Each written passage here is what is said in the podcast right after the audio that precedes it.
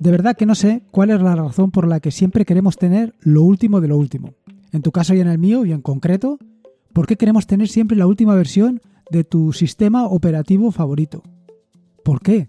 ¿Por qué siempre quieres tener la última versión del núcleo de Linux, la última versión del kernel? ¿Por qué siempre quieres tener la última versión de tu aplicación de edición de imágenes preferida? O en mi caso, y también puede ser que en el tuyo, ¿por qué quieres tener siempre la última versión de Visual Studio Code instalada? O ¿por qué quieres tener siempre la última versión de Telegram? Bueno, la cuestión es que probablemente es por aprovechar al máximo todas las características que nos ofrecen.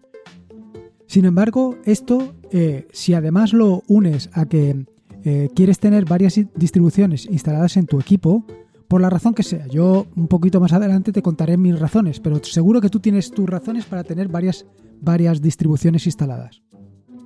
Esto, todo esto se va a traducir en una cosa, se va a traducir en que el menú de arranque de tu equipo se va a convertir en lo que viene siendo un carajal. Es decir, que mm, vas a tener allí varias posibilidades para arrancar tu sistema operativo, pero no tiene por qué coincidir con la que quieres arrancar siempre con la que normalmente arranca él es como si tuviera vida propia. Bueno, realmente no tiene vida propia. Al final, lo más probable es que arranque por la última versión o por la última distribución por la que, hayas instalado en tu equipo. Es lo más sencillo y lo que probablemente esté sucediendo, pero es un incordio. Y esta es una de las razones por las que me he lanzado a publicar este podcast. Eh, lo cierto es que ya publiqué hace tiempo un artículo referido a esto, cómo se puede modificar el menú de arranque de tu sistema operativo, pero yo creo que era el momento de traerlo al podcast. No solamente te voy a contar eso, no solamente te voy a contar cómo puedes modificar el menú de arranque de tu sistema operativo, sino también te voy a contar cómo puedes y no debes eh, actualizar tu kernel de Linux, cómo puedes modificarlo, o sea, cómo puedes instalar tu última versión del kernel.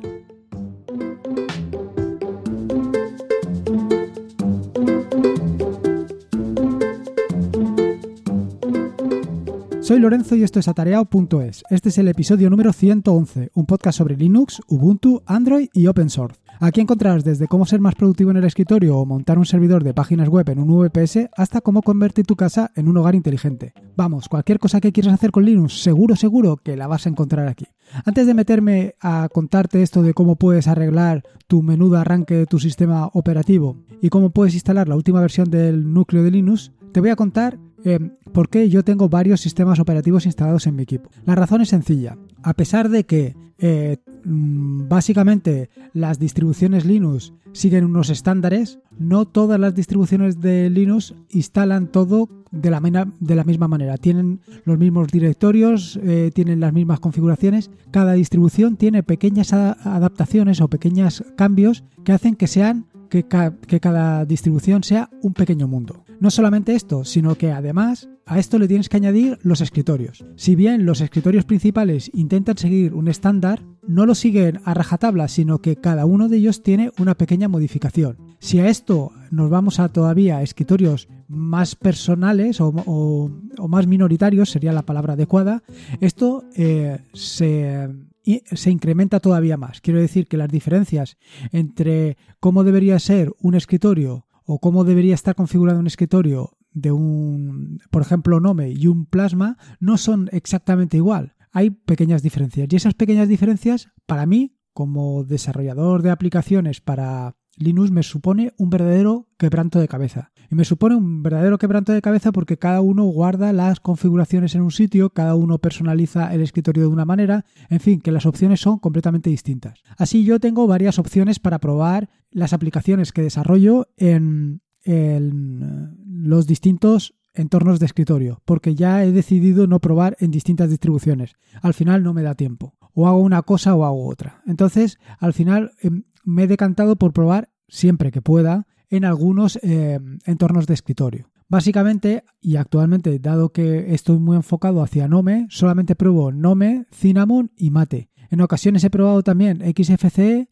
y, alguna vez he probado algún Lubuntu, pero eso es muy, muy puntual. Básicamente es, eh, como digo, eh, Nome, Cinnamon y Mate. en alguna ocasión, alguno como tú se ha brindado a prestarme ayudas, a prestarme ayuda a probar la aplicación, ver cómo funciona en su equipo y, decirme su experiencia. Sin embargo, es una labor tediosa y al final cada uno hace lo que hace. Yo hago esto de las aplicaciones porque es una cosa que me gusta, porque disfruto con ello y porque al compartirla, pues en fin, vaya, porque me gusta. No, tampoco es cuestión de meterme en berenjenales. En fin, que todo esto te lo cuento porque esta es, una, esta es una de las razones, vaya, la razón principal por la que tengo instalado varios sistemas operativos, varias distribuciones de, eh, en mi equipo. En particular, como te digo, tengo instalado actualmente Ubuntu y eh, Linux Mint. Tengo Linux Mint porque básicamente el Cinnamon, aunque sé que está disponible para instalarlo en Ubuntu, a mí no me gusta hacer este tipo de cosas. Quiero decir, a mí me gusta tener una distribución con su entorno de escritorio. Eh, si instalara Mate, instalaría Ubuntu Mate, pero no tendría Ubuntu con dos em, entornos de escritorio, más que nada por el tema de las configuraciones, como he dicho. Eh, en este sentido, y dado que ya han anunciado que en el 2020 van a sacar Ubuntu Cinnamon, probablemente esta sea la versión que pruebe. De cualquier manera, como te digo siempre, em, mi entorno de escritorio preferido es Ubuntu Nome, bueno, perdón, es Nome, y, la distribución Ubuntu, esto ya lo sabes. La cuestión es que ahí es donde hago todas mis pruebas, todo desarrollo del software y lo hago siempre todo sobre esta plataforma. ¿Qué es lo que sucede? Que yo necesito comprobar que en otras plataformas, sobre todo en Cinnamon, que es donde más cosas distintas me he encontrado, eh, funciona también no siempre me da tiempo a hacerlo, con lo cual al final tengo o bien eh, pruebo Linux Mint eh, Cinnamon en VirtualBox o bien directamente lo instalo. Mis experiencias con VirtualBox o con VMware no han sido lo mejor que yo esperaba. Entonces, eh, esa es la razón por la que la tengo instalado en mi equipo. No es otra razón. No es que vaya alternando de escritorio. En este aspecto soy bastante fiel tanto en lo que se refiere a distribución como en lo que se refiere a entorno de escritorio. Dicho esto, eh, ahora entenderás un poco cuál es mi problema. Y todo esto viene por lo que te he comentado en la introducción. Eh, hace unos meses instalé Linux Mint en mi equipo eh, porque hacía tiempo que no lo tenía y lo que sucedió es que Linux Mint aparece ahora o aparecía en el menú de arranque como mi selección preferida. Yo siempre trabajo en Ubuntu, como te digo, con lo cual eh, cuando me despistaba me arrancaba el Linux Mint Cinnamon. Un infierno. Tenía que volver a salir, volver a entrar. Es una tontería porque la solución es muy fácil. La solución está en Group Customizer. Group Customizer es una aplicación desarrollada por un desarrollador independiente y que tiene un funcionamiento muy, muy sencillo y la verdad es que es realmente, vaya, muy cómoda. Eh, no está en los repositorios oficiales de Ubuntu, con lo cual la instalación tienes que añadir un repositorio eh, adicional, un repositorio, un PPA, eh, que lleva desde, no sé, no te sé decir cuánto tiempo lleva funcionando, pero yo lo llevo instalando desde hace mucho tiempo y nunca he tenido ningún tipo de problema. Y luego, una vez añadido el repositorio, simplemente instalas la aplicación, que se llama Group Customized. Una vez instalada la aplicación, simplemente tienes que eh, arrancarla. La puedes arrancar desde cualquier, vaya, desde el lanzador básicamente, escribes Group Customizer, se inicia, y a partir de aquí, lo primero que encontrarás es que te va a pedir tus credenciales. Te va a pedir tu contraseña. Te va a pedir tu contraseña porque necesita ganar derechos de administrador para modificar el eh, menú de arranque. Esto ya te lo podías imaginar. Sin embargo, nada, tú le pones la contraseña, se inicia y a partir de aquí ya simplemente tienes que hacer la edición de tu menú de arranque. Es muy sencillo, no te tienes que preocupar por nada. Eh, al final, simplemente lo que vas a hacer en la mayor parte de los casos es cambiar el orden de arranque. Poner eh, normalmente tu distribución preferida o tu entorno preferido como la primera posición y el resto a continuación. No solamente te permite esto, sino que además eh, te permite añadir, quitar o modificar la posición de entradas del menú. También te permite seleccionar en lo que es la configuración general, cuál es la entrada predeterminada que quieres. Si quieres que em, empiece como la primera entrada o si quieres que eh, sea una que tú elijas. También te permite definir qué es lo que quieres ver, la visibilidad. Y también modificar, por supuesto, los parámetros del kernel. Vaya, que tienes aquí una solución bastante sencilla de, para modificar el menú de arranque. Pero no solamente esto, también, además de las cosas importantes, también además de indicar qué es lo que primero quieres que arranque, también tienes la posibilidad de cambiar la configuración de la apariencia de tu menú de arranque. Es decir, cambiar la personalización o personalizar, perdón, la resolución de tu, del menú de arranque seleccionar los colores tanto para la opción normal como para la opción seleccionada, cambiar la tipografía y también cambiar la imagen de fondo. A mí todas estas cosas, sinceramente, me dan lo mismo. Yo cada vez cambio menos el, fondo de pantalla imagínate si no cambio prácticamente el fondo de pantalla, cómo voy a cambiar estas cosas del menú de arranque. Prácticamente esto no lo hago nada. Una vez lo tienes cambiado todo y tienes em, en el orden que tú quieres, con los nombres que tú quieres, lo más importante y lo que siempre me olvido de hacer es instalarlo en el, en el, en el boot arranque, en el MBR. Esto lo tienes que hacer preciso. Si no lo haces, no has conseguido nada y volverás a encontrarte en la misma situación de, antes. Vaya, es muy sencillo, no tiene nada del otro mundo. Simplemente cambiar el orden e instalar en el, en el boot. Ya está. Una vez hecho esto, te sales, reinicias y compruebas que todo está funcionando perfectamente. Así que esta es una solución muy, muy, pero que muy sencilla para tener tu eh, menú de arranque ordenado y organizado. Luego, por otro lado, como te decía, la otra cosa que te quería hablar en el, podcast de, de hoy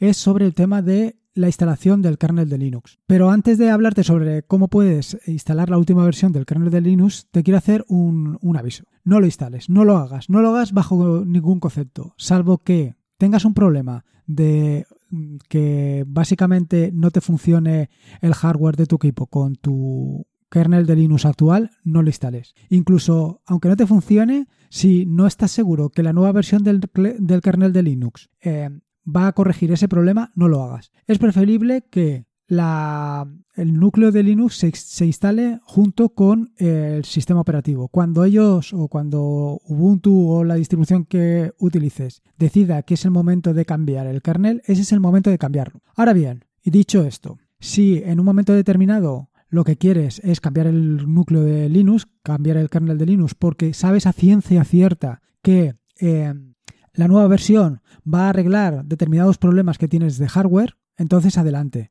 Pero ya te digo, asegúrate muy, pero que muy mucho que eh, esto es así. Porque lo más probable y lo que sucede en la mayoría de los casos es que el nuevo núcleo de Linux no termina de funcionar. ¿Por qué? Por la razón que sea. Por la razón que sea. O bien porque Ubuntu ha hecho algunas modificaciones en el núcleo que tú no tienes en consideración y no estás instalado tal. En fin, por la razón que sea. No, en esto no voy a entrar, ni creo que sea el objetivo del podcast de hoy. Simplemente es que mi recomendación, y es mi recomendación encarecida, es que no lo haga. En fin, bueno, que me lío. Si, dicho esto, si al final lo, quieres instalar tienes otra aplicación, igual que la que te he comentado de Group Customizer, pues hay una aplicación especialmente diseñada para que instales la última versión del kernel de Linux. Y se llama UQ. Bueno, te lo voy a deletrear porque con, conforme lo he dicho, UQ puede ser que no entiendas absolutamente nada. Es U-K-U-U. U-K-U-U o U-Q. Me hace mucha gracia esto, la verdad. Es un acrónimo de Ubuntu Kernel Upgrade Utility. Se trata de una aplicación o una herramienta desarrollada por Tony George que te dejo en las notas del podcast, eh, por cierto, te dejo dos enlaces a dos artículos. El primero de los artículos es eh, sobre cómo puedes utilizar Group Customizer y el segundo de los artículos es precisamente sobre esta aplicación, sobre UKUU, Ubuntu Kernel Upgrade Utility. Como te decía, es una aplicación desarrollada por Tony George. Eh, este desarrollador a lo mejor lo conoces porque ha escrito algunos artículos sobre, sobre herramientas que ha desarrollado ella sobre, perdón, que ha desarrollado él, como puede ser, por ejemplo, Polo File Manager. Polo File Manager es una utilidad bastante interesante, un, un gestor de archivos que te recomiendo que pruebes. Al final se trata de probar todos los que puedas y quedarte con el que más te guste. Bueno, al final esta herramienta, la herramienta para cambiar el kernel de Linux, es una herramienta gráfica que nos permite, entre otras características, instalar, por supuesto, el último kernel de Linux, si no, ¿Qué sentido tiene esto? Pero no solamente te permite la instalación del último núcleo de Linux, sino que también te permite realizar algunas tareas de mantenimiento sobre los diferentes núcleos de Linux que tenemos instalados. Desde instalar o quitar eh, un núcleo a purgar aquellos que no estemos eh, utilizando. En este sentido, eh, mi recomendación es tener algún kernel de Linux instalado siempre en tu equipo. Quiero decir, alguno adicional al que estás utilizando. ¿Por qué tener un kernel de Linux de más? Bueno, por un lado es porque tampoco ocupa tanto espacio y por otro lado es que si tú tienes un kernel de Linux que sabes a ciencia cierta que funciona, si te instalas por lo que sea uno que no funciona siempre puedes volver a uno anterior. Para volver a uno anterior es tan sencillo como utilizar esta herramienta. ¿Qué características te ofrece eh, Ubuntu Kernel Upgrade Utility? Bueno, Por un lado, te permite o recopila un listado de los núcleos de Linux disponibles en kernel. También te muestra notificaciones cuando existe una actualización en el núcleo de Linux disponible. Te permite descargar e instalar los paquetes de forma automática. Y desde la aplicación y seleccionando la versión que tú quieras, puedes instalar muy fácilmente los cambios, eh, vaya, la versión que quieras y ver qué cambios se han introducido. En fin, que realmente es muy sencillo de utilizar. Como te digo, la aplicación es muy sencilla. El funcionamiento es increíblemente fácil. Simplemente verás una ventana donde tienes todos los núcleos disponibles y eh, te permite, pues, lo, que, como te digo, instalar, actualizar, quitar, purgar, eh, mostrar los cambios que se han introducido y, por supuesto, hacer una donación al desarrollador de la aplicación. En fin, todas estas opciones las tienes disponibles. ya te digo, y te vuelvo a insistir, ojo con el tema de instalar una versión del kernel de Linux. Si Ubuntu no la instala por defecto, yo te recomendaría que no lo hicieras. Pero al final, como somos